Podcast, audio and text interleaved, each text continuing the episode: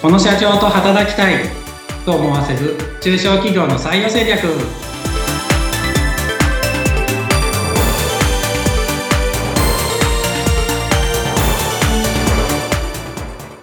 採用定着士で社会保険労務士の梅田ですはい。そしてご一緒するのは水野ゆきです。梅田さん、今回もよろしくお願いします。よろしくお願いします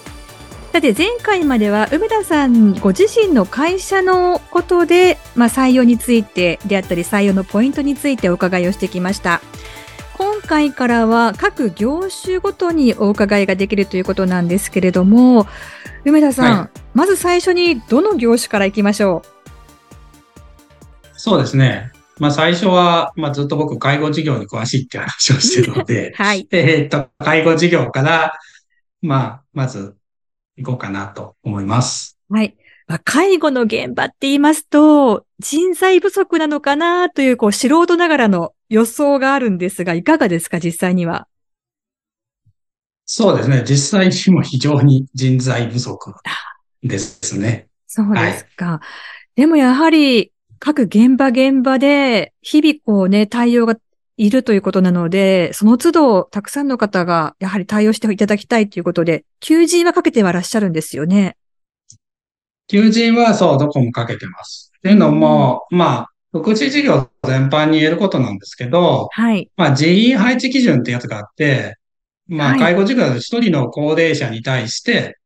えーっと、まあ、何人の、えーっと、介護職がいないといけないよっていうのが決まってるんです。うん、はい。なので、逆に言うとその人員を確保できないと、うん事業をやっちゃいけないっていうことになるんですね。はい。そうすると、まあ、他業種に比べると本当に死活問題になるわけですね。まあそうですね。あの、うんそうですね。あの、事業停止になっちゃうので、要は売り上げ上がらないってことになるので、うんうんうんだし、まあね、その、そこにいるおじい、あね、あの、ご高齢者の方は誰が介護するのかとか、まあいろんな問題が出てしまって、はい。本当死活問題ですね。うんこの、えーケースにおいては、どのような対応をされてるんですか？えっと、まあやっぱり、まあもちろんね、あの、介護の魅力を語るみたいなのがうん、やっぱりね、重要かなとは思ってるんですけど、はい。えっと、そう、うん、まあ介護の事業で一番問題だなと思ってるのは、本当どこも、あの、人がいなくてうん。大変なのはで、まあ逆に言うと誰でもいいみたいな感じにはなっていて、来てくださる方だったらもう、ウェルカムといった。もうウェルカムみたいなうん。状態にはなっていて、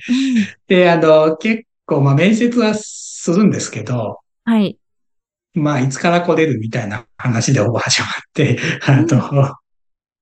まあまあそのまま採用みたいな感じが非常に多くて、はい。で、まあそれをすると何起こるかっていうと、ええ。やっぱり、なんですかね、前は先行してないので、はい。あのなんですかね、あんまり良くない方も、要は採用してしまうことにはなっちゃうんですよね。その事業者の方が欲しいような人材とは違ったミスマッチが起きやすいっていう。ミスマッチも起きやすいですし、はいまあ、数少ないですけど、中には人としてどうみたいな方も当然いらっしゃるので、まあ、協調性が極端にないとか、うんうんうんうんうん。ね、他の人を一切手伝わないとかね。うんあの、会社内で暴言吐くとか、まあ、まあ、いろいろあるんですけど、まあ、そういう人も、まあ、まあもちろん通っちゃうわけですよね。はい。で、まあ、そうなるとどうなるかっていうと、さらに離職が進むんで、その会社の。周りの方が今度は離職してしまうっていうことになりますよね。そうすると、負のスパイラルに一気に入っていくっていう怖い事例もあるわけですね。そうですね。で、そんな会社に勤めたいかって今度問題が出てくると、はい採用も人の採用もできないみたいな感じにはなってくるので、まあ、コロンブスの卵じゃないですけど、どっちが先かみたいな話ありますけど、はい。まあ、ある程度選んで取るっていうのは最低限やっていかないと人いなくても厳しいかなっていうのはうん思ってます。はで、あとはまあ、介護事業で、それである程度、だから募募集団、ある程度応募がないとそれできないよって当然話にはなるので、うんまあ、応募を取るためにはどうすればいいかっていう視点で考えると、やっぱ、もちろんあの、介護事業の経験者を入れるっていうのは非常に大事なことなんですけど、うん。まあ、なかなか経験者の採用っていうのも厳しいので、まあ、いかに他業界から未経験者を引っ張ってくるかっていうのは非常に大事なことになるのかなというふうには思っています。うん。あ業界から未経験者を引っ張ってくる。そうですね。ここにはどんまなアイディアがありますか？えーっと、まあ、介護事業の良さってうん何なのっていうと、まあ、今後ずっと、まあ、安定してるってことですよね、まず。うんめちゃくちゃ。はい。なので、まあ、ね、直近コロナみたいのもありましたけど、まあ、そういうことがあっても、まあ、介護事業に関しては、全然、あの、売り上げは下がることは基本ないので、まあ、そういった意味で言うと非常に安定してますし、まあ、今後高齢者がどんどん日本って増えていくので、うんまあ、仕事としてなくなることは絶対ないのかな。なので、っていうのは、そうですね。やっぱ一番の強みかな、と思います。まあ、そんなに、あのーそうですね。まあ、やっぱ他の業界ってどうしてもその物価高騰の影響だとか、うんあのーなんとかな、えーっと、他の、なん、ね、いろんな影響を受けて、経営って安定、いいいい時はめちゃめちゃ良かったりとか、悪い時はめちゃめちゃ悪かったりみたいな業種も中にはね、多くあると思うんですけど、うん。介護事業はそういうことは全くなく、どんな時でも安定、まあ逆に不景気の時ほどいいのかなっていう感じはあるので、まあはいそういったとこが一番の魅力かなっていうのと、あとまあ資格を取っていける職種なので、まあはい資格さえ取っていけば、まあ将来的にはどんどん安定はしていくので、まあその辺で、まあなんか努力したのが資格となって、そう、あのーなんていうかな。自分が資格を取って、なんかキャリアアップが目に見える化できるっていうところがいいのかなっていうふうには思いますね。うんうん。なんで、あれですよね。あの、他業界の人がいきなし介護って結構ハードルが高いので、まあ、副業ぐらいから始めるとかはいいのかなとは思ってはいまして、いきなしフルタイムで雇うんじゃなくて、ええ。なんで、そう、なんかね、今副業って結構流行ってるじゃないですか。うんうんうんはい。なので、副業でちょっと、ね、飲食業とかにアルバイト行くぐらいだったら、うんうん介護の方にアルバイト行くとか、そっていう感じの誘い方でもいいのかなとは、ちょっと思っていて、で、そんな感じで介護に触れてもらいながら、徐々に向いてるなって思った人に時間伸ばしてもらうとかっていう移行の仕方とかは、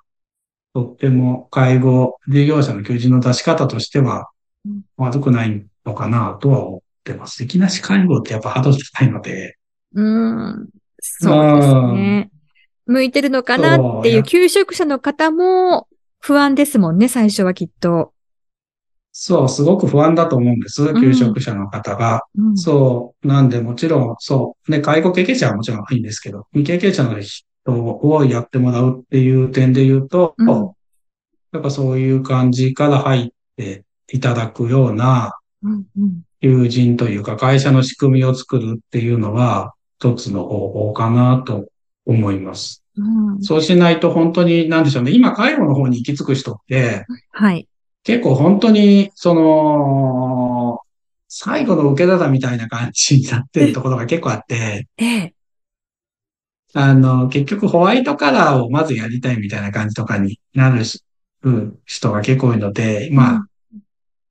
なんでしょうね。まあ40歳ぐらいの方とかでうん、結構いろんな、まずホワイトカラーで自分が過去にやってた経験のある業種とかをいろいろ受けて受けて受けて、まあ年齢重ねるとそういうとこ全部受からなくなって、うん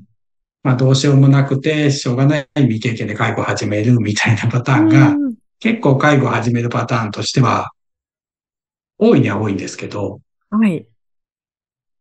そう、ただ、それだけだとちょっと、うーん、まあ、質の問題もありますし、労働者の。うん。なかなか辛いかなと思うところがあるので、うんまあ、もっと若い人に来てもらえるような会社の仕組みとか、求人の出し方をしていった方がいいかなっていうのを考えると、うん。そんなアルバイトで気楽に副業ぐらいな求人から始めて介護いいよみたいな感じので、毎回会社の中見てもらうこともできますしっていう出し方って結構いいのかなと思ってます。で、向いてる人はそのまま移行していただくっていうのは一つの出し方かな。あとはまあ、コミュニケーションが本当にいいかどうかっていうところは介護事業すごく大事なので、まあはいそこの部分を会社としてどこまで、そう、徹底していくかなっていうところはありますけど、うん本当派閥できやすいので女性が多いから。なんとも、そうですね。ちょっとだけ想像ができたりしますが、はい。あ、できますか？ちょっと、あ、想像ですよ。想像ですけどね。なんかそんな気は、はいちょっ想像ですけどね。としますね。はい。でも、今のこの、あの、アルバイトぐらいのところから、お互いがこう、事業者の方も、それから求職者の方も歩み寄っていって、良ければこう、あの、就職というか本採用につながっていくっていうのは、お互いメリットがありますよね。そうですね。うんそういう感じがいいかなと思います。うん本当に。あの、いきなし やったことない人がいきなし介護って本当、なかなか一打決しないとね、そうですね。来ないと思うの。で、う。うんや、こう、資格がないといけないとか、こう、専門知識がないといけないとか、コミュニケーション能力がものすごく高くなくちゃいけないとか、こう、ハードルが結構高いイメージがね、素人だとありますからね、きっと。ああ、そうなんですね。うん。そう、ただ本当無資格でも始められる介護事業って今でもありますし、うん。まあ僕も介護10年やってましたけど、僕も無資格から始めてるので、そうなんですか無。資格から、あ無資格から始めてますね。資格なしから始めてて、実際資格なくても、全然5年でケアマネまでは、まあ頑張ればですけど、いけますし、そう、なんで、そう、そんなに専門知識もなくても後からついてくるものだと思うので、まあそれよりも本当にコミュニケーション能力はやっぱ大事かな。人が、人がうんうん。好きってとこは大事だと思いますね。うん本当に。あのーうん。技術。まあ技術は後からついてくるので、話が好きとか。はい。で、そのあたりのあの、まあ、未経験でも大丈夫。それから技術というのは、まあ、共に学んでいけば大丈夫。それから、えっ、と、資格はじゃあ仕事をしながら勉強して取ることができるっていうところなんですね。できると思います。うんなので、うん、できますね。実際僕がそれでやってきたので。うんなんで逆に言うと、事業者の方が採用力つけるためには、今なことができる組織にしなければダメなので、まあ未経験者の人が入ってきたときに、しっかり、えーっと、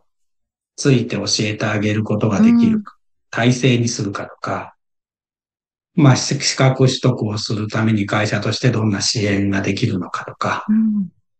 キャリアステップというか、そういう会社内のキャリアステップの道筋をしっかりこう立ててあげているかとか、うんうんそういう、なんていうのかな、組織作りとか、うん、になっているかっていうのは非常に大事ですね。で、それが求人票に書いてあったりとか、はい。面接の際にうんしっかりと求職者の方に語れるとかっていうのは、うんできてない介護事業者って非常に多いので、あ、他と違うなっていう印象は与えることはできると思うんで、まあそれで、えーっと入社してくれる人は増えるかなとは思います。はい。はい。まあね、こう、今すぐ人が欲しいって思いはもちろんわかるんですけれども、目先のことにこう、囚われるのではなくて、え、事業者の方も長い視点で見て、こう、採用活動していくと、いい方に巡り合えるっていったところですね。そうですね。それはその通りだと思います。はいぜひ、そのあたり参考にしていただきたいと思います。さて、今回はですね、介護事業の件についてお話を伺ってきました。梅田さん、今回もどうもありがとうございました。ありがとうございました。